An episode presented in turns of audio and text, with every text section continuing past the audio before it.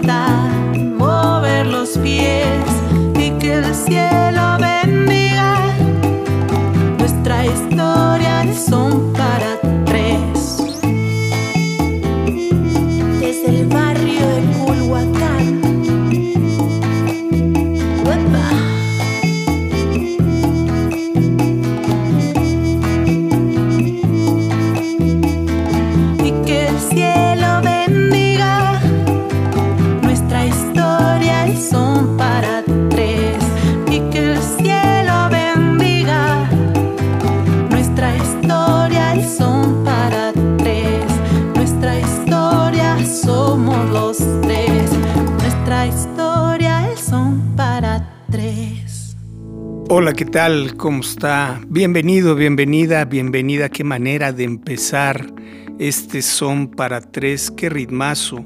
¿Escuchó usted Son para Tres, música original de Tulio Almaraz y Maya Piña, en la interpretación de Maya Piña? El tema musical que da marco a este cortometraje Son para Tres, que va a dar mucho de qué hablar mi nombre es José Alfredo Cruz, a título también de Diego Vázquez. Le damos la bienvenida a esta primera temporada del Rostro Corazón. Ya huele a cempasúchil, ya huele Todos Santos.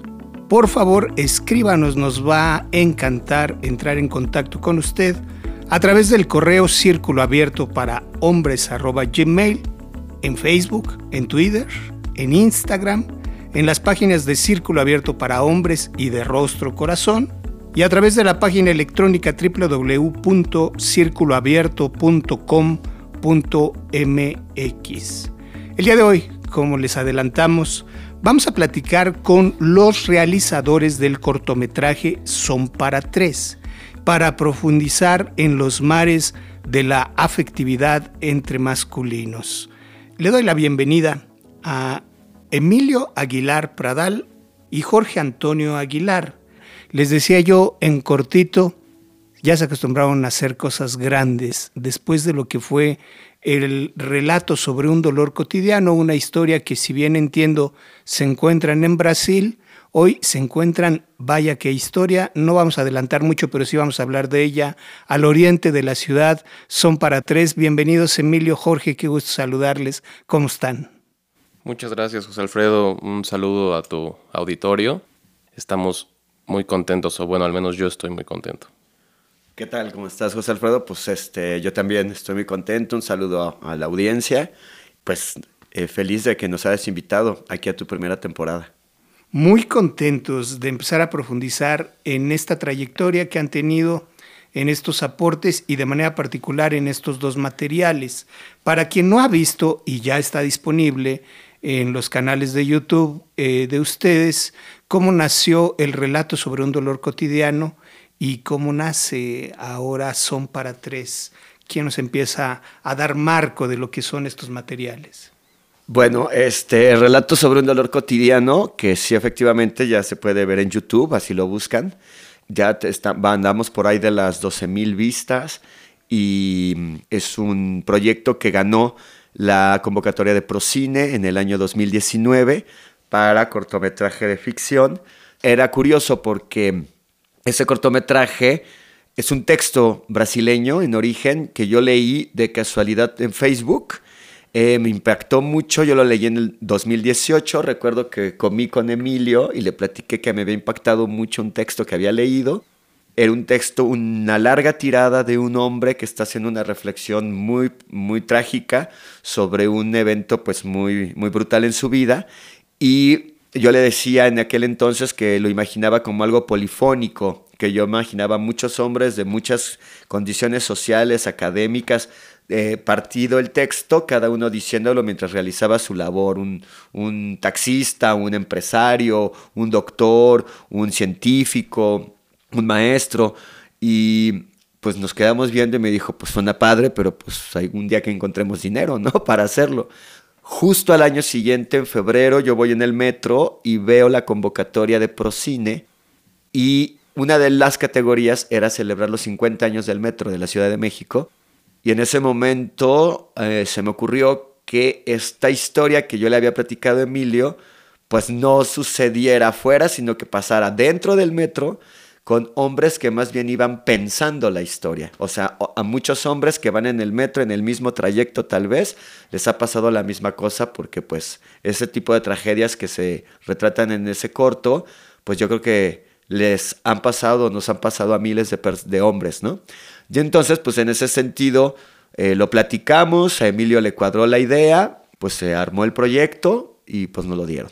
Entonces, pues así nació Relatos sobre un dolor cotidiano, a mí particularmente, que yo tengo una asociación civil y una empresa que nos dedicamos a hacer trabajo de educación, trabajo de capacitación, de sensibilización comunitaria en diversos temas, cuando me toca abordar perspectiva de género o cultura de paz, para hablar, por ejemplo, de la violencia directa, la institucional y la simbólica, a mí ese cortometraje me sirve como material increíble. Ya es, en esos contextos ya se ha presentado en la Tarahumara, en Chihuahua, se ha presentado cinco veces por todo Coahuila, se ha presentado en Ciudad Juárez, ha causado mucho, mucho revuelo.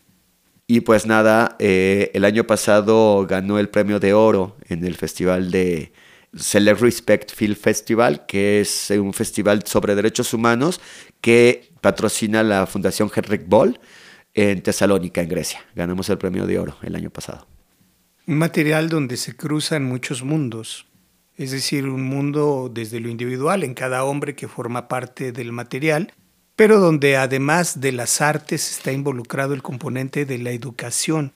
Como material didáctico es un insumo que usted no puede dejar de utilizar frente a grupos de aprendizaje. Emilio Pradal, has dirigido los dos materiales cómo te planteas este segundo, porque después del primero seguramente tendría que venir algo más grande, y así fue. ¿Cómo nace y cómo se materializa este segundo material? Son para tres. Sí, pues eh, justamente eh, acudiendo a las convocatorias de Procine, que pues, ha sido un elemento muy vital en la generación de estos dos proyectos, vimos que eh, para el siguiente año habían abierto esta convocatoria sobre otras masculinidades y Jorge y yo, que aparte somos familia, empezamos a desarrollar un proyecto que tenía que ver mucho más con la ficción. La idea estaba rondando mucho más en, construir algo eh, pues cercano incluso a lo que habíamos hecho en relato. Y nos reuníamos los fines de semana para trabajar y fue muy gracioso porque su vecino subía mientras nosotros trabajábamos y nos mostraba cómo su padre y el novio de su madre estaban construyendo una amistad pues, peculiar, ¿no? Y, al mismo tiempo fantástica. Y nosotros le dábamos el avión y le decíamos, no, pues espérate, pues estamos trabajando en nuestro proyecto de otras masculinidades. Era como Barton Fink. Y entonces hubo un momento, como a los cuatro fines de semana, porque somos un poco lentos, que le hablé a mi tío y le dije, oye, cada semana ha venido José Baduel a demostrarnos lo que es otra masculinidad de verdad y nosotros estamos embebidos en nuestro propio proyecto. Ese es el proyecto. No hay ninguna duda. A mi tío le dio todo el sentido y pues a la siguiente semana este, pues se lo planteamos, le gustó y a la siguiente estábamos platicando ya con los protagonistas, también se entusiasmaron y pues metimos el proyecto y afortunadamente fuimos merecedores al apoyo y pues comenzamos la grabación. Y así más o menos es como nace Son para Tres. Qué impresión, Emilio Jorge, porque pareciera que las historias los eligen. Te encuentras en Facebook alguna vez este texto brasileño sobre el relato de un dolor cotidiano y llega a través de José Manuel, que lo vamos a tener en el próximo programa, la referencia de vínculos entre dos masculinos que llamaban la atención. De inicio no lo miran y después empiezan a profundizar qué se encontraron en el rodaje, en esta historia.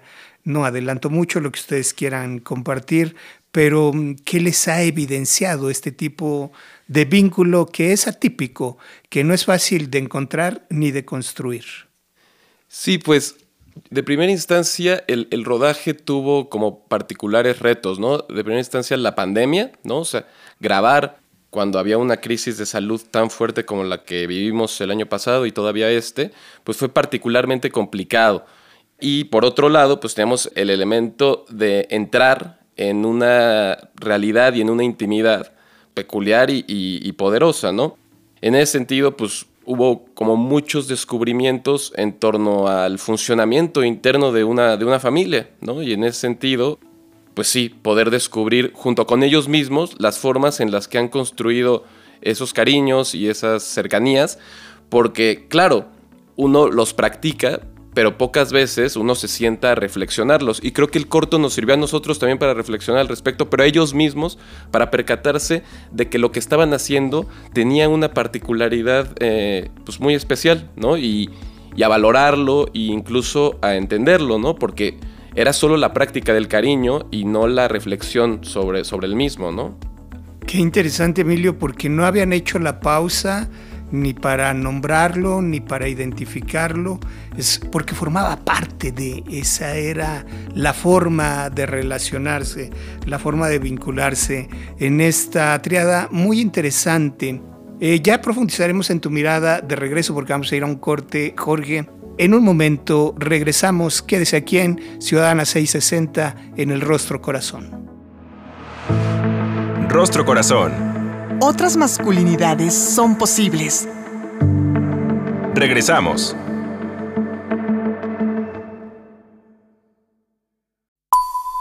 Estás escuchando Rostro Corazón. Otras masculinidades son posibles. Ya estamos de regreso en el Rostro Corazón a través de Ciudadana 660. El día de hoy muy contentos platicando con Emilio Aguilar Pradal y Jorge Aguilar, talentosos realizadores, director y productor del cortometraje Son para Tres. Una delicia de material en todos los sentidos, en tanto la riqueza y la ricura que vamos a encontrar. En medio de esa riqueza, una de las cosas que irrumpen es cómo se confrontan los esquemas sociales. ¿De qué manera te lo fuiste planteando y cómo lo retrataron? ¿Cuáles han sido las reacciones, Jorge? En principio no se planteó eh, pensando en un fenómeno de presión social específico, era evidente para nosotros que la historia en sí misma nos iba a llevar a eso, ¿no? Entonces, por donde se desarrolla, fue justo cuando estábamos ya en la filmación, que son los mismos personajes los que nos platican, los que nos dicen, hay una escena muy padre donde está toda la familia sentada, está el, el nuevo novio, el novio de la protagonista, está el ex marido, están los hijos, y ellos mismos lo expresan con sus, todas sus letras, ¿no? Pues lo que pasa de la puerta para mi casa, para adentro, pues es nuestro asunto y lo que pasa para afuera, pues, ¡pip! Entonces, este, era evidente que durante el, rodaje, como los personajes, los protagonistas también iban dilucidando, ¿no? Así de, ah, ya, ya vamos, ya vemos por dónde va esto, ¿no? Y como decía Emilio hace rato, pues ellos mismos van reflexionando y dándose cuenta. Es José Alfredo, creo, quien dice, sí, sí, a mí me lo han dicho en el barrio, ¿no? A mí en el barrio me han dicho que, que si no me hierve la sangre porque mi ex esposa, la madre de mis hijos, tiene una pareja nueva, que si soy un mandilón porque además soy cuate de este hombre. Y dice, y pues la verdad es que a mí me parecen muy, dice una palabra muy graciosa, dice, me parecen como muy impropios o como muy inadecuados. Se está refiriendo a, no, pues muy fuera de lugar me parece lo que están diciendo y yo no presto oídos a eso, ¿no? O sea, a mí, desde yo cuando veía todo eso, eh, durante la filmación, decía, wow, o sea, a los protagonistas, a nuestros protagonistas, a nuestra protagonista les está quedando claro, ¿no? Durante el proceso de qué se quiere hablar, ¿no? Y entonces ellos y ella misma traen al presente y traen a la mesa, digamos, el día a día, ¿no? Que les está sucediendo, donde sí se verifica evidentemente una presión social fuerte. Emilio, a diferencia del primer cortometraje, del anterior, donde hay un guion y hay una actuación, en este, si bien me imagino que hay un horizonte, que es lo que quieres grabar, nunca sabes qué es lo que vas a alcanzar a capturar, porque no son actores. ¿A qué te enfrentó esto? ¿Cuáles son los desafíos que tuvieron que librar durante el rodaje y qué te sorprendió con lo que encontraste?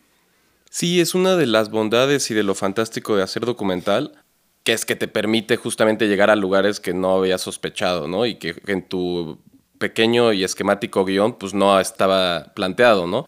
Como tú bien mencionas, pues sí había, digamos, una idea general de lo que nosotros suponíamos que podía suceder, pero siempre muy abiertos al hecho de, de que se pudieran suscitar cosas, ¿no? Y creo que uno de los momentos que a mí más me entusiasman de, del proyecto y ya del cortometraje en particular es justamente esta secuencia que estaba relatando Jorge sobre la familia, ¿no? Y el momento en el que la familia está reunida. Es la secuencia más larga del corto, pero me parece muy, muy padre porque del convivio familiar se van quedando estos dos hombres solos, ¿no? Y lo que sucede alrededor de esa plática, que por supuesto no podía estar planificada, o sea, en el guion decía, se quedan solos y platican. Lo que ellos empiezan a explorar en esa comunicación, a mí, bueno, mientras lo estábamos haciendo, se nos ponía la piel chinita el fotógrafo al acabar empezó a llorar. O sea, fue un momento muy conmovedor porque a veces es complicado ver que dos hombres estén comunicando y poderlo grabar, ¿no? Y que se estén comunicando con esa profundidad. Yo siempre digo que parecen como dos pubertos contándose cosas, ¿no? Pero son dos hombres de 60 años. Pues me pareció muy especial y muy emocionante. Y al momento de estarlo haciendo, fue de las cosas que más me. Bueno, se revelaron frente al equipo, ¿no? Estamos registrando un momento de verdadera comunicación entre dos seres humanos, en este caso entre dos hombres, ya de determinada edad, de un determinado contexto, con toda una historia en sí, eh, eh, sobre sus hombros, que se están básicamente como quitando las armaduras, ¿no? Y está sucediendo, entonces pues yo creo que ese fue probablemente los momentos más especiales y de las cosas que, es, que justamente el hecho del documental te permite, ¿no? Estamos presenciando un momento que probablemente no se va a repetir nunca más frente a cámaras, ¿no? Esto es un momento único. Es un material que revela, que confronta, porque desnuda posibilidades a las que habíamos renunciado. Otro tipo de familias, otro tipo de vínculos que incluso son capaces de construirse tras la renuncia. Renuncian a la competencia, a la rivalidad de la misma mujer por ejemplo, y construyen una relación afectiva muy íntima entre dos masculinos. Jorge, ¿cuáles son los planes en dónde se va a exhibir, dónde puede acceder la gente que la está escuchando para poder disfrutar este material? ¿Qué planes tienen? ¿Qué sigue para Son para Tres? Bueno, pues este, básicamente estamos súper contentos porque pues está en la selección oficial del Festival de Morelia, de la este, edición decimonovena, que empieza ahora el 27 de octubre. Entonces, pues nos vamos para Morelia, a la selección oficial de cortometraje documental mexicano. Entonces, pues eso es lo que sigue, ¿no? Y, Y eh, pues eso es más bien una cosa que Emilio puede decir mejor, porque pues los cortometrajes tienen como una vida, una vida propia, hay como todo un, un, sistema que hay que, y como una serie de tiempos que hay que cumplir, entonces... Sí, pues básicamente ahorita lo que nos tiene exacto muy contentos y lo que nos va a cometer los próximos días pues es podernos presentar en, en el Festival de Morelia.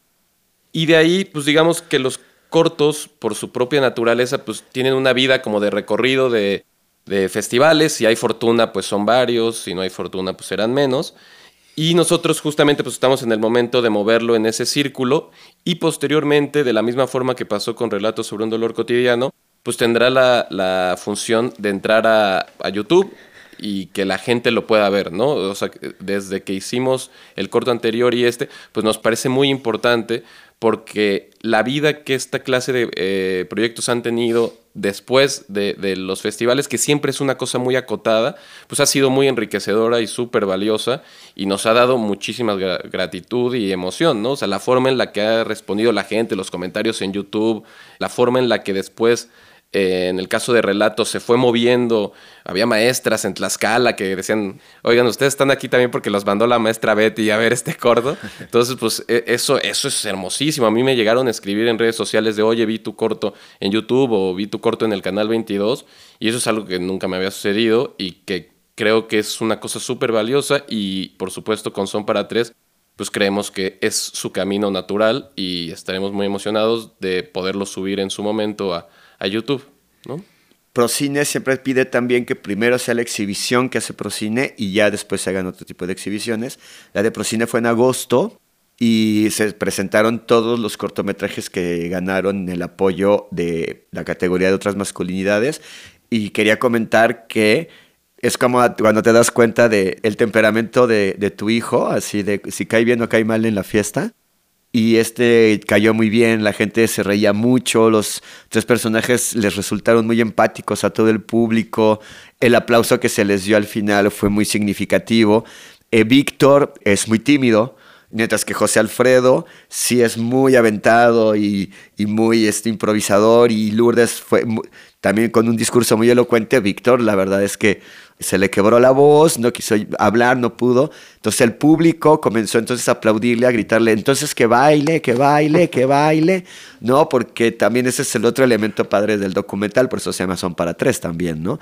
Que es esta cosa de que estas tres personas bailen increíblemente bien. Sí, hay unas secuencias increíbles en salones sumamente representativos de baile en la Ciudad de México. Los pasos que dan desde el uso de la metáfora hasta los literales en la vida cotidiana son de llamar la atención. Son para tres. Le prometemos que en nuestras redes sociales le vamos a avisar cuando esté disponible en las plataformas para que lo pueda ver. Nos quedan dos minutitos, yo no puedo dejar de preguntarles de cajón en rostro corazón qué es lo que tiene que ver el material con ustedes desde lo personal. Un minutito para cada uno, por favor, Emilio. Claro. Yo creo que de manera tal vez inconsciente al momento de estarlo haciendo, está haciendo un retrato de mi propia familia y de lo que yo había observado en la mesa familiar los domingos y de actitudes que me hubiera gustado eh, haber construido incluso para mí mismo, ¿no? Pero que, que observé en mi abuelo y no, y en mi padre y no. O sea, creo que hay como una, una forma de construir familia y una forma de construir aprecios que tanto Víctor como Lourdes como José Alfredo nos estaban diagnosticando y nos estaban mostrando. Y creo que eh, al momento de realizarlo, sí había como una especie de añoranza de que tal vez eh, la mesa familiar tendría que haberse parecido un poco más, más a eso, ¿no? Eh, entonces, pues creo que en ese sentido hubo como un aprendizaje padre y generoso de su parte porque no pretendían decirnos ni chorearnos, ni dar cátedra de cómo tienen que ser una relación humana un poquito más sana, ¿no? Pero al mismo tiempo lo estaban haciendo y eso fue muy bello. Emilio Aguilar Pradal, director de Son para Tres, Jorge, productor Jorge Aguilar, ¿qué es lo que tiene que ver contigo? Pues nada, que es una familia que conozco hace 16 años y que me va a sorprender siempre cómo la vida y el tiempo va poniendo las cosas un poco en perspectivas que no tenías idea. Es la familia de uno de mis mejores amigos, es una familia que a mí me ha recibido y me ha arropado durante estos últimos 16 años en diversos momentos de mi vida. Y pues ellos, yo lo que me gustó mucho es ver justamente esa evolución, esa forma de existir. Eh, no es que yo los, los viera siempre o con mucha frecuencia, pero siempre han estado ahí. Entonces para mí también es como una forma en que un círculo se cierra, en que un ciclo se cierra. Y a mí me gusta mucho utilizar tanto el teatro como el cine, eh, las disciplinas artísticas en las que yo me he desenvuelto, me gusta mucho también utilizarla para hacer pequeños homenajes a la gente que quiero. Jorge Aguilar, productor de Son para Tres. Vamos a tener un segundo programa donde vamos a platicar con uno de los protagonistas además. Así que seguiremos en la ronda de homenajes. En la producción, David Mejía. En los controles técnicos, Cristina García. A nombre de José Alfredo Cruz, de Diego Vázquez. Nos vemos en la próxima. Sígase cuidando, por favor.